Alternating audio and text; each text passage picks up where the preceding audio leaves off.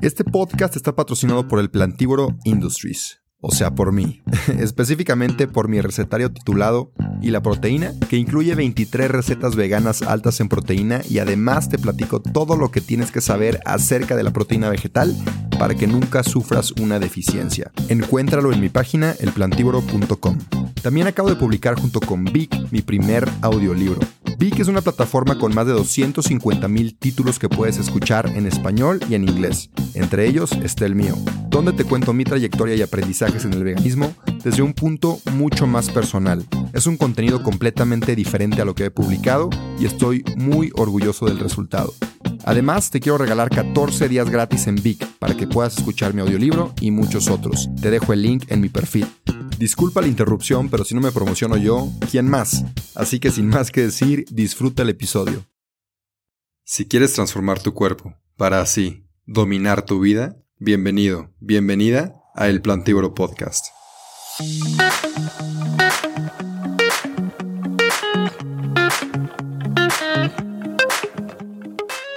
Hola, hola, ¿qué tal? ¿Cómo están mis queridos plantívoros, mis queridas plantívoras? Bienvenidos a otro episodio.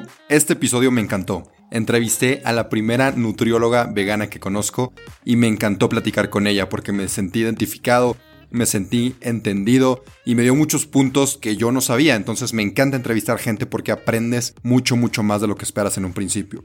Yo soy, para los que no me conozcan, Rubén Santillán, también conocido como El Plantívoro, me puedes decir como tú quieras, y entrevisté a Talía Mercado. Ya se va a presentar ella ahorita que empecemos con la entrevista. Pero antes de que empecemos, sí les quiero decir que no sé qué pasó, ahí fue mi error, pero al momento de grabar, no sé si grabé mal, si grabé con los micrófonos de la laptop, pero el audio no se escucha al 100%. Les quiero pedir una disculpa porque saben que siempre trato de darles el mejor contenido posible dentro de mis capacidades y esta vez pues fallé en ese aspecto técnico. Entonces, espero que no te importe, la verdad el contenido es buenísimo, demasiado bueno, entonces escucha lo mejor que puedas, ahí lo edité para que se escuchara pues bien y bueno, no queda más que darte la bienvenida. Escucha hasta el final porque los consejos que nos das son súper valiosos y mantén la mente abierta. Adelante, Talía. Bueno, mi nombre es Talía Mercado, soy nutrióloga de profesión antes estudié ingeniero en alimentos, solo que bueno, pues hubo ahí como algo que no me parecía, se me hacía una carrera demasiado cuadrada, si, si nutrición es cuadrada, ingeniero en alimentos es todavía más rígida, más bien como rígida, no me hacía feliz, iba todos los días con una angustia así en mi corazón. Y dije, no, yo no, yo no estoy diseñada para utilizar la, la naturaleza para medios humanos egoístas, ¿no? Ok. Entonces me salí a los dos años y medio, o sea, no sabes lo rato. Sí, o sea, súper criticada porque era de esas personas que no se atrevía a hacer las cosas porque qué va a decir su talito de tal, ¿no? Sí. Eh, entonces, pues bueno, con miedo y todo me salí. Este, recuerdo mucho que una maestra me dijo, a Talía, donde quiera que esté le va a ir bien, ¿no? O sea, como que desde ahí, ajá, o sea, con, esa, con ese comentario de esa maestra me sentí como muy aliviada. Y bueno, ya entré a nutrición, entré a la UCEM, porque la verdad es que la dinámica del autónomo no me gustó. O sea, yo sé que mucha gente ama la, la autónoma, pero bueno, a mí no me gustó, entonces me fui a la UCEM y ahí em, pues me di cuenta, como fue mi primer acercamiento con la alimentación, saludable entre comillas, quiero destacar eso. pero bueno, nutrición tiene una desventaja para los que mm, en la actualidad somos veganos, porque te obliga a dar proteína de origen animal y bueno, he de confesar que yo también estuve dando clases de nutrición. Y es muy, era muy difícil para mí estarles enseñando algo que para mí ya era obsoleto. Espera, entonces tú ya eras vegana antes de entrar a nutrición? No, yo me hice vegana ya más grande, como de 29. O sea, entraste a nutrición, pero nada que ver con este medio. Entré a nutrición y era súper inconsciente. Súper inconsciente. O sea, comía incluso mucho alimento industrializado, mucha chatarra. Este, de hecho, yo tenía muchos problemas de colitis, gastritis, todas esas ondas, ¿no? Entonces yo creo que eso fue también lo que me motivó a entrar. Ya estudiando la carrera, me di cuenta que era muy complejo eh, para mí seguir viviendo, o sea, estar, como en la incongruencia, ¿no? Comer súper, súper chatarresco. Y que acá en la carrera me estuvieran enseñando la importancia de combinar cereales, frutas, verduras y así, ¿no? Entonces poco a poco yo fui cambiando mi alimentación. A los 20 años yo empecé a hacer atletismo bueno, primero hice bicicleta de montaña y luego me fui a correr, ¿no? Y ya desde ahí sigo corriendo. Pero estudiar nutrición mm, está muy bonito, pero se queda corto para alguien que quisiera como trascender en la forma de conocer cómo alimentarnos. Entonces, todo, todo, o sea, terminé a los 24, por lo mismo de que me atrasé con la otra carrera.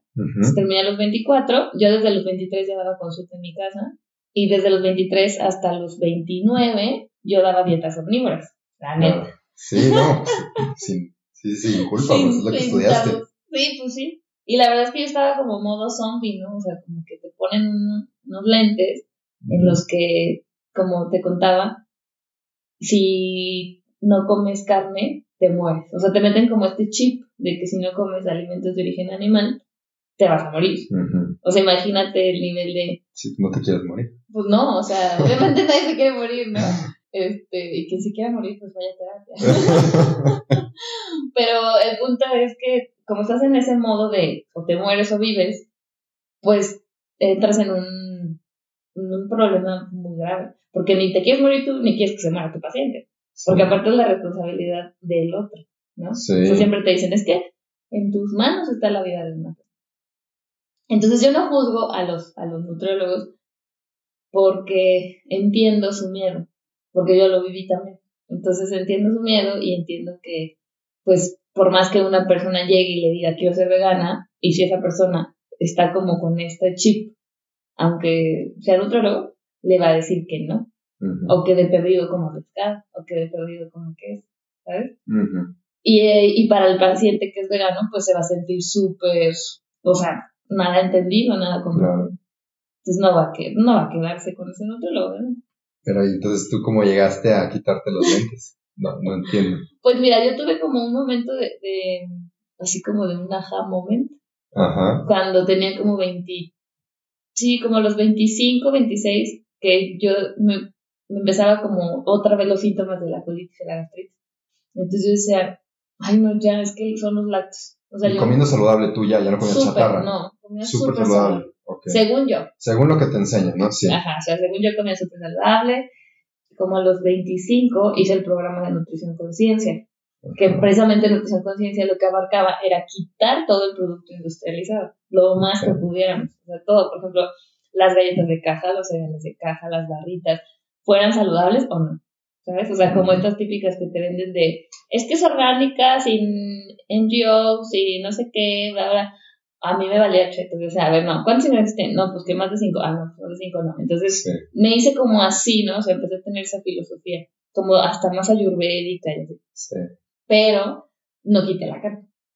Ok, si no te mueres. Ajá, porque yo todavía estaba así de. No, morir. Yo no quiero que se mueran mis pacientes. Empezando por eso, ¿no? Yo no quiero que se mueran mis pacientes. Y en segunda, también he de confesar que tenía un novio en ese entonces que era súper carnívoro. Ah, y yo, pues, con tal de que no me dejara, ¿verdad? Porque yo ya como que no estaba tan feliz. Ajá.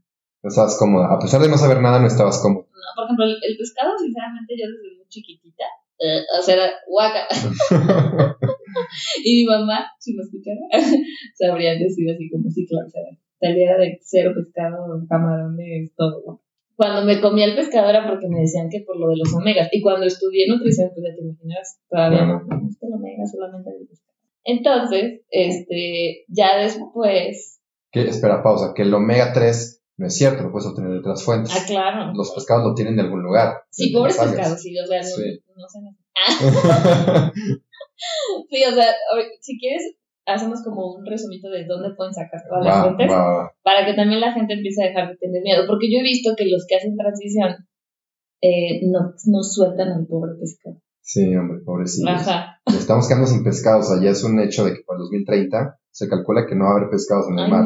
Solo para que lo tomen en cuenta. Pero perdón, te interrumpí. Sigue con lo que estás diciendo. no llores, no llores. Olvidemos lo que dije. Sigue, sigue. Pero bueno, el punto es que para mí fue toda una transición. Este, yo tuve como muchos problemas, te digo, como, como esa edad, entre los 25 y los 26, estomacales y me empezaron a dar como crisis de ansiedad, ataques de pánico, porque yo decía, es que estoy viviendo una vida que no sé si es la, la que de verdad me toca vivir, ¿sabes? O sea, como, como porque estoy aquí, no sé yo, yo siento que hay chavitos, por ejemplo tú, que ya te estás preguntando tu misión de vida a una edad muy temprana. Yo, la verdad, a tu edad estaba, no sé, en otro mundo, muy, como muy en el sistema, ¿no? Pero como después fue cuando yo dije, es que, ¿qué? O sea, ¿cuál es mi misión de vida? Entonces me pasaron a dar así como muchas crisis. Y dije, pues ni modo, voy a tener que ir a terapia porque no puedo vivir así. Y luego me querían empastillar, ya sabes, que para la ansiedad, que para el dormir, que para no sé qué. Eso fue una etapa medio difícil, pero fue como la noche oscura del alma, ¿no? O sea, de que tienes que pasar a veces por una etapa así para despertar. Y entonces ya empecé a ir a terapia, empecé a ver de dónde venía la ansiedad, de dónde venía. Y como a los 28 empecé a leer, em, ya, ya, leía de desarrollo humano, pero empecé a leer eh, un libro que se llama, no sé si lo conoces, eh, Los Trabajadores de la Luz. No. Que es una autora, se llama Doreen Virtue, que es este, angelóloga, y ella decía que los que queremos sanar o, o ayudar a sanar a los demás, necesitamos ser un canal de energía limpia. Sinceramente yo no lo hice primero por el amor a los animales. Claro. O sea, después fui empatizando cada vez, ¿no? Pero al principio decía, ¿cómo? ¿Un canal limpio? O sea, ¿a qué se refiere? Pues no como nada industrializado, ¿no? O sea, ¿y qué? Hago ejercicio, medito, ¿no? O sea, como, ¿qué, ¿a qué se refiere? Entonces ya siguiendo el libro, decía, es que los, la energía muerta no te permite ser un canal limpio para sanar tú y para sanar demás. Entonces, como yo sentía mucho la mención de, de, esto de ser sanadora, dije, ni no. De un día para otro, dije, ok, ya no voy a comer Así. O sea, yo no sé en qué momento pasé de un día para otro, ya no quiero comer carne. Ya casi no comía carne roja. Este, ya no consumía lácteos. Este, muy poco. Muy, muy poco. Yo creo que lo único que me tardé en dejar fue el queso. Eso fue mi transición. Ajá. Sí. Pero es que el queso es un tema porque el queso Mm, digamos que como artesanal, es muy distinto al queso que venden en la industria, o sea, en, los supermercados. ¿Cuál es la diferencia? Pues es que en los supermercados ya está tan procesado, está añadido de tantas cosas que a veces no alcanzamos a verlo y que incluso ni siquiera yo sé porque son, son de estos ingredientes como ocultos, no sé, o sea, que te, que te producen una adicción, como los conservadores, por ejemplo. Entonces, es, es el queso es sumamente adictivo. De hecho, es el nivel de adicción como por ejemplo con la marihuana. Ajá, entonces ese, esa grasita es muy adictiva y muy aceptado socialmente. Claro, sí, todos aman el queso. Y no se ve como algo erróneo, ¿sabes? O sea, comer carne roja ya cada vez la gente sabe, ¿no? Que, lo, el corazón, ¿no? Que el colesterol, ¿no? Pero comer queso, ah, pues con qué comas queso cottage. O con que comas queso panela. Pues hay mucha justificación todavía con el queso y con el pescado, sobre todo. Eso Y bueno, ya después, cuando ya decidí, o sea, porque dije, bueno, voy a ser vegetariana, ¿no? Ok. Y ya cuando decidí ser vegana, fue porque, sinceramente, lo tengo que decir, o sea, porque hice todo un proceso terapéutico. O sea, no fue fácil para mí. Una, por ser nutrióloga. Otra, por toda la, imagínate todas las creencias de mi familia. Sí. Mi mamá diciéndome también que me iba a morir. ¿no? O sea, mis amigas, tengo una, una amiga con la que me juntaba, que ahorita ya casi no nos juntamos, pero con la que me juntaba como más seguido me decía, te le vas a morir, y es nutrióloga.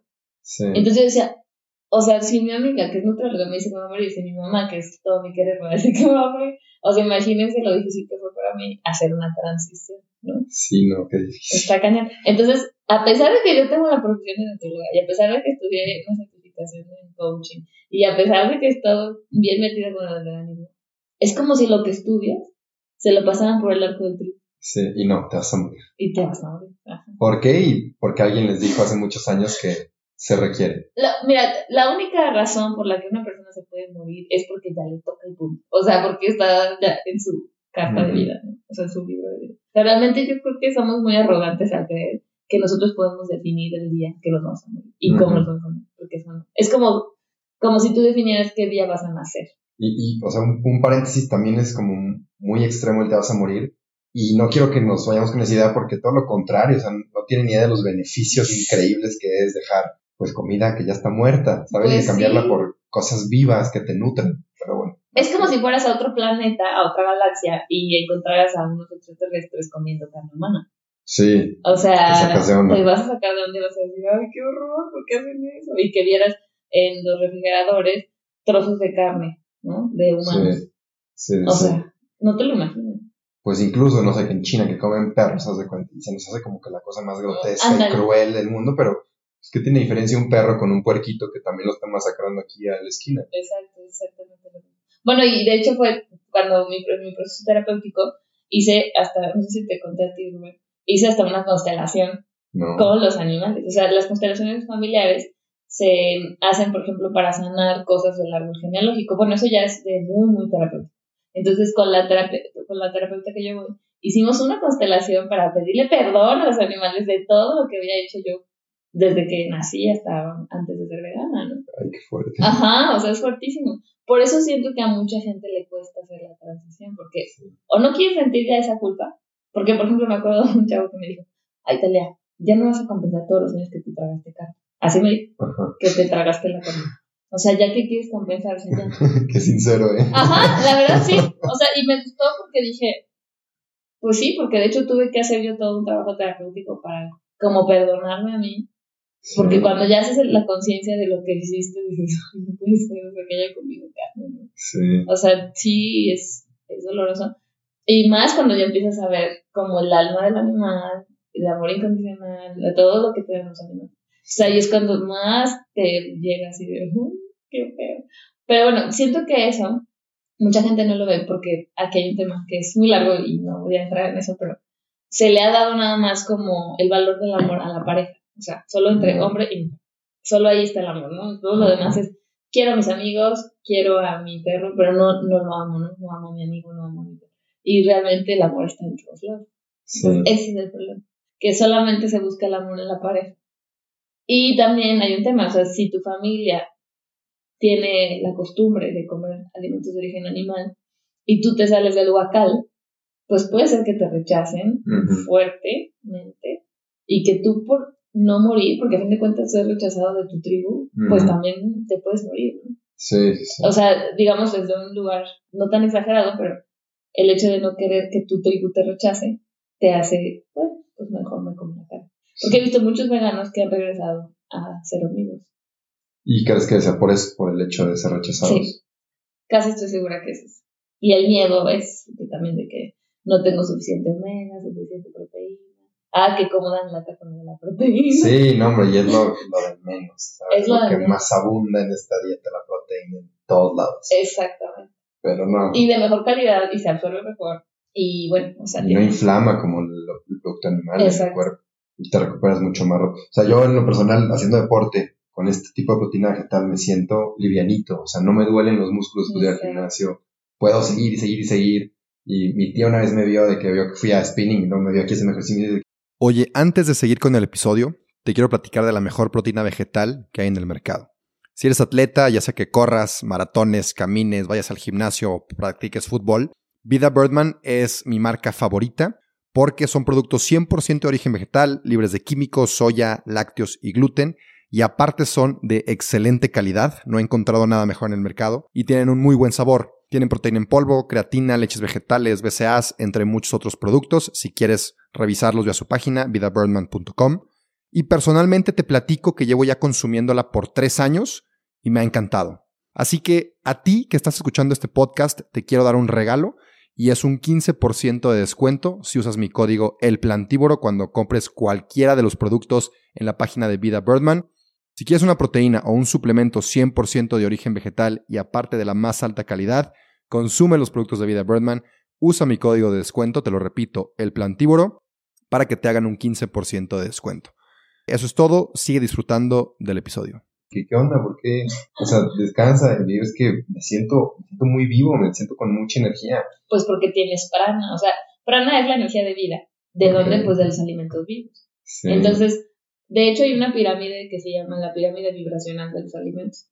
Y en la punta está la energía del sol, que es la de mayor frecuencia. Entonces, por eso, por ejemplo, ahorita que no hay sol, mucha gente, por ejemplo, que no tiene suficientes vitaminas minerales, cuando no hay sol todavía se siente más decaído, ¿no? Oh, Porque no está recibiendo la, la, la, energía más potente. Y luego de ahí vienen los, la clorofila, que pues ya sabemos, ¿no? O sea, la clorofila es lo que le da lo, lo verdoso a las plantas. Y luego de ahí vienen los aceites esenciales, que son los aceites de las cortezas. O por ejemplo, los aceites esenciales ya sí lo vemos más comercial, como doTERRA, John como ese tipo.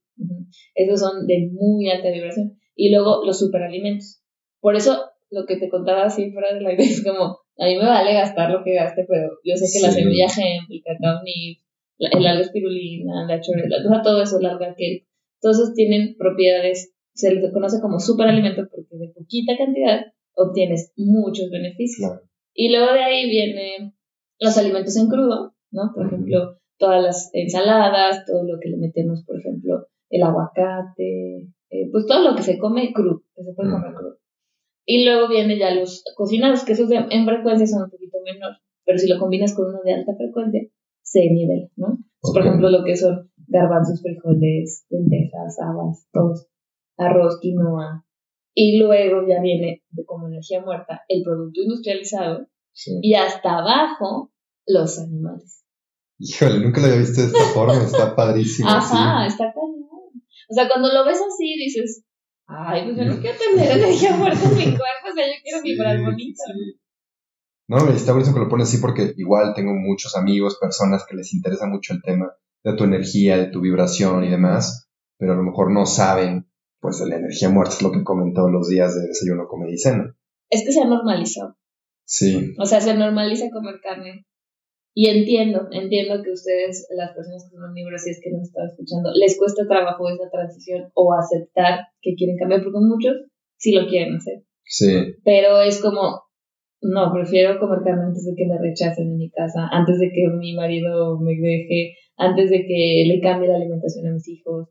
Porque también hay un tema con los niños, ¿no? O sea, ay, no, es que los niños necesitan la carne y los pediatras lo aprueban. Pues si el pediatra representa una imagen de sabiduría, que casi que lo endiosan, pues cómo van a negarle eh, que tienen que darles alimentos de Entonces necesitamos más doctores, más personas que se involucren en estos temas, que de verdad profundicen para que precisamente las mamás por ejemplo, yo que veo muchas mamás, puedan tener este, este alivio de que sus hijos van a estar bien, aunque no coman alimentos de origen animal.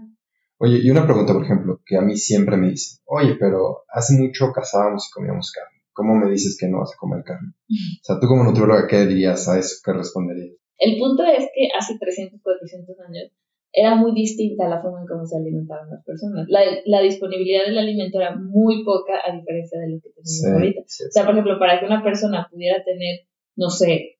Un venado, ¿qué? No, por ejemplo, para que se le pudiera dar los garbanzos, no sé, se tardaba un rato, ¿no? O para que el árbol diera manzanas, o para así.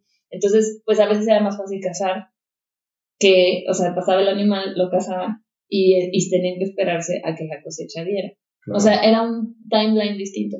Entonces, como no había tanta disponibilidad, mataban al venado, pero tampoco había tanta conciencia. Sí. No, y aparte no había los procesos industrializados de hoy en día. Para nada. Nada que ver, un venado que ahí se lo agarraron, ahorita las millones de vacas ahí encerradas en un cuarto de 3x3. Y aparte te digo, no estaba esta conciencia eh, amorosa, es que también ese es un tema. Entonces, cuando vino Jesucristo, no sé, dicen que él era vegetariano, o sea, pero vegetariano vegano, o sea, porque el, término vegano es como más reciente. Sí. Entonces decían que era vegetariano. Luego hay gente que dice que no, que sí comía cordero y que no sé qué. Ajá. Pero, y que lo de los peces, no sé si lo, sí, escuchado. Sí, que lo de que da un, un, pe, un, un pez, un pescado y un pan. Y, se, ajá, se multiplica. Ajá. Pero yo siento que eso era como un metafórico. Pero bueno, no quiero entrar en ese tema porque son medio complejo. El punto es que desde que estaba Jesús, eh, se empezó a, inculcar esta parte de la, del amor hacia el prójimo, pero hacia todos los seres, ¿no? Sí. Y cuando se escribe la Biblia y todos estos libros de sagrados, se empezó como a perder esta información. Entonces te digo, yo creo que 300, 400 años me, me estoy quedando un poco corta, a lo mejor es todavía un poco más atrás. Pero el chiste es que era la compasión y el amor al prójimo, incluyendo a todos los seres. Y nosotros entendimos los que nos dio la gana. Claro, sí, sí, sí. y luego ya con las doctrinas religiosas, eh, pues empezamos a perder también como, como este contacto con el, con el corazón. Y creo que si volteamos a ver un animal, como por ejemplo un perrito, que lo vemos con mucho amor, y que casi lo vemos como parte de nuestra familia, bueno, más bien es parte de nuestra familia.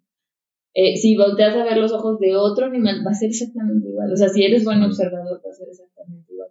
Entonces, ese es el, ese es el problema, que la gente no lo ve es como, bueno, pues ahí está, ¿no? Pero no lo ve. Si tú vas a ver a un matadero, o sea, yo tengo una conocida que es enfermera, que ella se hizo vegana porque fue a un rastro y no pudo con el dolor. O sea, no, pudo. No, no, no, escalofríos sí, sí, o sea, es horrible. O sea, no pudo y dijo, ya, a partir de hoy soy vegana. Y hasta puso un restaurante. ¿Qué fregón? ¿Aquí en San Luis? Ajá. A ver, Se llama La Gula Vegana. La Gula Vegana. Ajá. ¿Por dónde más o menos? Está por el centro. Ah, No sé si todavía esté, pero igual, Ojalá. ojalá que todavía.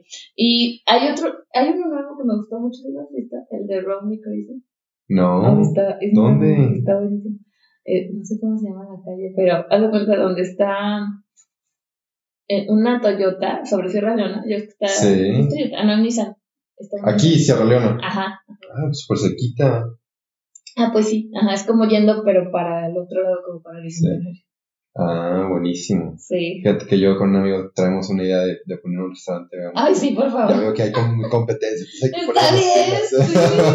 Pues es que mira, entre eh, la ventaja de los veganos, no sé, no puedo generalizar, pero la ventaja de nosotros es que hemos formado como una familia. O Sí. sea, porque sabemos que es una población un poco reducida. Sí, O somos sea, una minoría. Ajá, ya cada vez somos más, pero sí somos pocos. Entonces siento que nos apoyamos. Así Mm. vendas exactamente lo mismo, pues buscamos la forma de que se apoye a todos, ¿no? Sí, Porque sí, sí. sabemos la importancia de sostener un negocio. Si de por sí un negocio tradicional a veces no es difícil, más bien, a veces es difícil sostenerlo, pues imagínate uno vegano que Claro. hay menos. Cliente, menos mercado. Sí. Pero aún así la gente va, o sea, aunque no es vegana, se acerca. Sí. Porque afortunadamente sabemos, de, dentro de a lo mejor de nuestra alma, que es muy saludable. O sea, la gente lo sabe. E- Esa es otra, es otra, porque hablamos de hace miles de años lo que comíamos, que para mí eso no importa. Ahorita la ciencia lo que dice es que es completamente sano Ujú. llevar una dieta base de plantas. Entonces, igual platicamos un poquito más de eso. Sí, bueno, por ejemplo, de lo que yo... Bueno, ¿viste el de Game Changer? Claro, eso fue lo que a mí me cambió. Ah, ok. Bueno, muchos, muchos pacientitos míos han llegado por ese documental. Yo dije, ay, bendito documental. Sí, ha cambiado muchísimo. Sí, o sea, ese documental ha sido la, la onda. Pero, por ejemplo, de lo que yo he investigado, de lo de la frecuencia de alimentos, está probado científicamente. O sea, lo que yo te comenté de la pirámide. Y luego tenemos otra parte. Los nitritos, nitritos y nitratos que le adicionan, a, por ejemplo, a los embutidos, están causando la mayor cantidad de, de personas, más bien, está ocasionando el problema del cáncer en las personas. Ajá. En la mayoría de las personas que han manifestado cáncer, casi siempre se relaciona con el consumo de embutidos, lácteos, de origen animal, obviamente, y em, la carne roja. Entonces está como íntimamente relacionado y hay mucha, ya hay mucho, por ejemplo, Harvard ya ha hecho muchos estudios sobre Sí. la leche de vaca, de cómo genera cáncer de mama y esas cosas. Sí, No, no he profundizado tanto porque hay tanta información sí. que yo creo que no acabaría, pero sí me llama mucho la atención que la leche de vaca está íntimamente relacionada con el cáncer de mama. Y también pausa porque me acuerdo que hablando de la leche de vaca, Ajá, escuché a una nutrióloga hace poco, creo que se llama El Bien Comer, ajá. y habló de los lácteos y las leches vegetales, por eso el episodio, me interesó mucho leches vegetales, pero ella dijo que las vacas no sufren, que las vacas no pasan por ningún proceso y la leche no tiene nada que ver con crueldad. No, pues no, no se, no se a nada. Falso. Sí, no, no, no, es completamente falso. Sí, o sea, es que no podemos hablar desde un lugar que no conocemos. Sí. Puede ser que ella en particular tenga un familiar, que tenga una granjita, que trate con amor a las vaquitas y que solamente se haga como la parte de la ordeña muy así, muy feliz, con música de Mozart. Puede, pero sinceramente es una es muy reducido de ese tipo de personas. Sí, Ajá. sí, no, no, o sea, y la Lala y todas están en el súper vienen de una industria muy cruel. Súper cruel. Sí. O sea, son unos asesinos en serie. Entonces, la verdad es que podemos decir que puede que exista una persona que trate a sus vaquitas con mucho amor y que sea para su consumo. Yo lo aceptaría solamente en el caso de que fuera como el consumo en la misma casa, ¿no? Ajá. Pero aún así, ¿por qué no voy a comer la leche? ¿O por qué no voy a tomar la leche de alguien que no es mi mamá? Sí, exacto, ni es tu especie, No es mi ¿sabes? especie, exacto. O sea, es como. No, o sea, es como si la vaca tomara la leche de la mamá que está lactando. Sí, ¿por qué no tomar leche de perro o leche de cualquier otro animal? Ajá. Ya es- la gente se vuelve loca, ¿no? De que no. Guácala. Sí, Ajá. sí, sí. Exacto. O sea, es que ese es el tema, que, que no, no, las vacas, no porque están grandotas, tienen para O sea, están grandes porque así es su complexión y punto. O sea, como, ¿por qué hacen eso, no? Imaginando que está muy grandota, pues ya tiene para todos, ¿no? O sea, también siento que se relaciona mucho con el tamaño del, del animal. Sí, que igual, o sea, la leche que dan es para que su becerrito crezca muchísimo, entonces, pues ten en mente eso, ¿no? Si vas a tomar leche, que es para que alguien crezca mucho. Exacto, y aparte su becerrito sabe mucho, eso es mucho más sabio que nosotros, porque sabe hasta qué punto va a tomar leche y ya. Y el humano quiere estar tomando leche hasta que se muere Sí. O sea, es como ilógico. La lactancia materna, de hecho, yo estuve mucho tiempo trabajando con la lactancia materna. A lo mucho dura dos años y ya. Sí. O sea, no necesita el bebé tanto tiempo de leche materna. Hay, hay muchas teorías, ¿no? Hay personas que se dedican de lleno a la lactancia materna y les han dado pecho hasta los 5 o 6 años de sus hijos. Pero de su pecho, sí, no de la vaca. Ya, Entonces dices, bueno, que si tú lo quieres manejar así está bien, a lo mejor por cuestiones psicológicas, emocionales, espirituales, cual sea que sea tu razón, pero no le estás dando leche de vaca, o sea, le estás dando de tu pecho, que es muy distinto. Sí. Entonces, por, mira, no hay justificación. Sí, no. Así te digo que le canten Mozart y la, y la bañen con espuma y le pongan flores a la vaquita. No se merece que le quiten la leche que le corresponde a tu hijito. Claro, porque tiene que embarazar para dar leche como cualquier mamá. Exactamente no sufre pues porque ella piensa que no sufre, pero... No, sí, le falta, le falta conocer un poquito más de la industria. Sí, y, y deja todo de la industria, le falta ser más compasivo. Sí, pero bueno, ya, ya no nos corresponde a nosotros. Sí, exacto. Eh, digo, todo el mundo hay que hacer lo que podemos. Y a eso me llama mi siguiente punto, que es que quiero que me des algunos tres consejos, lo mejor que se te ocurra, para aquellos que están o empezando, ya se atrevieron a dar el paso al veganismo, que no se nos vayan de este canal tan compasivo, Ajá. O los que les llama la atención, que dicen, ¿saben que Yo quiero ser o más saludable, o más compasivo, o más sustentable. Ok, pues mira, del, de la parte de los que ya son veganos, eh, que no se rindan, que resistan, que si pueden ir a terapia, vayan a terapia, es altamente recomendado. O sea, una terapeuta que sea como más holística de preferencia y que sea vegana, ¿no? O sea, sí, existen, yo conozco dos, igual les puedo pasar el contacto. Este, eso ayuda mucho para que tengas herramientas de poner límites sanos, porque eso es súper importante, o sea, a las personas que se resisten a los cambios o que quieren seguir en sus viejos paradigmas, está bien aceptarlo, aceptar que el otro no va a cambiar nada más porque yo digo, pero poner el límite de que si yo lo estoy haciendo, voy a ser firme. Otra, pues sí, buscar la asesoría nutricional. Desde yo, con, yo conozco a una chica que es asesora veganos, yo también puedo dar asesoría para veganos. Dinos los nombres para que. Ajá, Torres que ella, la verdad, no sé el contacto, pero igual la pueden buscar, me imagino que en Facebook o en Google. Así, Naivi es con N-A-H-I-V-I, Naivi Torres. Y yo, que estoy como Nutrición Conciencia en Facebook y en Instagram, ¿no? Pues esas son como tres opciones. Otra muy importante es siempre estar leyendo, buscar información, o sea, hay un chorro, o sea, simplemente, por ejemplo, tú, Rubén, que te dedicas a esto, eh, hay mucha gente que tiene este podcast como el de Sin por favor, que también hoy está en México, pero de todas maneras tiene buenos contenidos. Y muchísimos. Hay un chavo que se llama Miguel Camarena, no sé si lo ubico. Él sí no lo ubico. Bueno, él es un español vegano, deportista de alto rendimiento, vegano y buenísimo. Este, él lo pueden buscar en, en Instagram, está Miguel Camarena. ¿Y qué otro conozco? El doctor Miguel.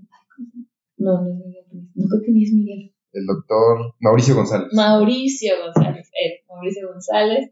Este, el Benefit Lab, Benefit Lab de una chica, no me acuerdo el nombre de la chica, pero así se llama su página, Benefit Lab, que también es vegana y de hecho está asociada mucho con Mauricio González.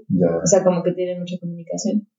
Marco Antonio Regil, hasta él te da información buenísima en todos los aspectos, hasta espiritual, emocional y todo. Y bueno, yo creo que eso es como a grandes rasgos, ¿no? Buscar información, buscar asesoría nutricional y terapéutica, la verdad. O sea, esos son importantes. Y para quien quiera estar en transición, más bien, para quien está en transición y quiera como tener bases más firmes, pues ahí yo sí recomiendo ampliamente la asesoría nutricional. Ya. O sea, como para empezar. Pero con alguien vegano, pues. ah, sí, sí. Sí, sí, sí, con alguien vegano y pues es nada más como ver más allá de tus limitaciones. O sea, si tú quieres cambiar, tienes que saber que va a ser un poco doloroso el rechazo, a lo mejor el abandono de ciertas amistades, a lo mejor hasta de la, a mí me pasó, ¿no? De la pareja. O sea, de que, pues, no. O sea, yo no puedo estar con alguien, ¿sabes? Así. Y es doloroso y todo, pero a veces es tanto tu misión de vida tan marcada que, ¿no? O sea, hay que a veces hacer como sacrificios, por así decirlo. Entonces, pero como siempre ser íntegro con tu verdad, porque la verdad tuya va a ser distinta, la de otra persona va a ser distinta, pero es como ser íntegro en tu verdad y pues ni modo, o sea, hay veces que hay que sacrificar cosas. O sea, sí es un proceso que puede ser un poco doloroso y no para meterles miedo, sino para que tengan como esta, ¿cómo les puedo decir? Como este respaldo de que habemos personas que lo hemos hecho y que aún así estamos vivos y nos sentimos bien y sabemos que la vida nos va a dar algo mucho más grande por como seguir nuestras convicciones. Listo, listo, acabamos. ¿A poco no te encantó? A mí sí me gustó muchísimo, la verdad. Y antes de que te me vayas, por favor, quédate tantito más, te quiero pedir que compartas con alguien, ya sea el podcast completo, ya sea algún episodio, ya sea este episodio, con alguien que aprecies, que valores y que tenga la mente abierta, o alguien que le pueda servir en general. Eso es todo lo que te pido y también que si tienes Apple Music o estás en iTunes, déjame una reseña de 5 estrellas, algún comentario bonito que me sonroje. Y listo, eso es todo por hoy. Muchas gracias por estar aquí conmigo, por acompañarme tanto a mí como a Talía. Te mando un abrazo, te quiero muchísimo y nos vemos la siguiente semana. Adiós.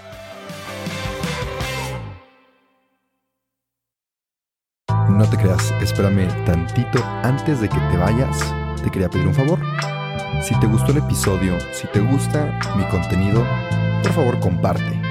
Si te da pena compartir en tu historia, mínimo déjame 5 estrellas aquí en Spotify o en Apple Podcasts si usas esa plataforma. Y nada, de verdad, gracias, gracias por compartir. Sin ti, esto no crecería. Así que, gracias. Y ahora sí, adiós.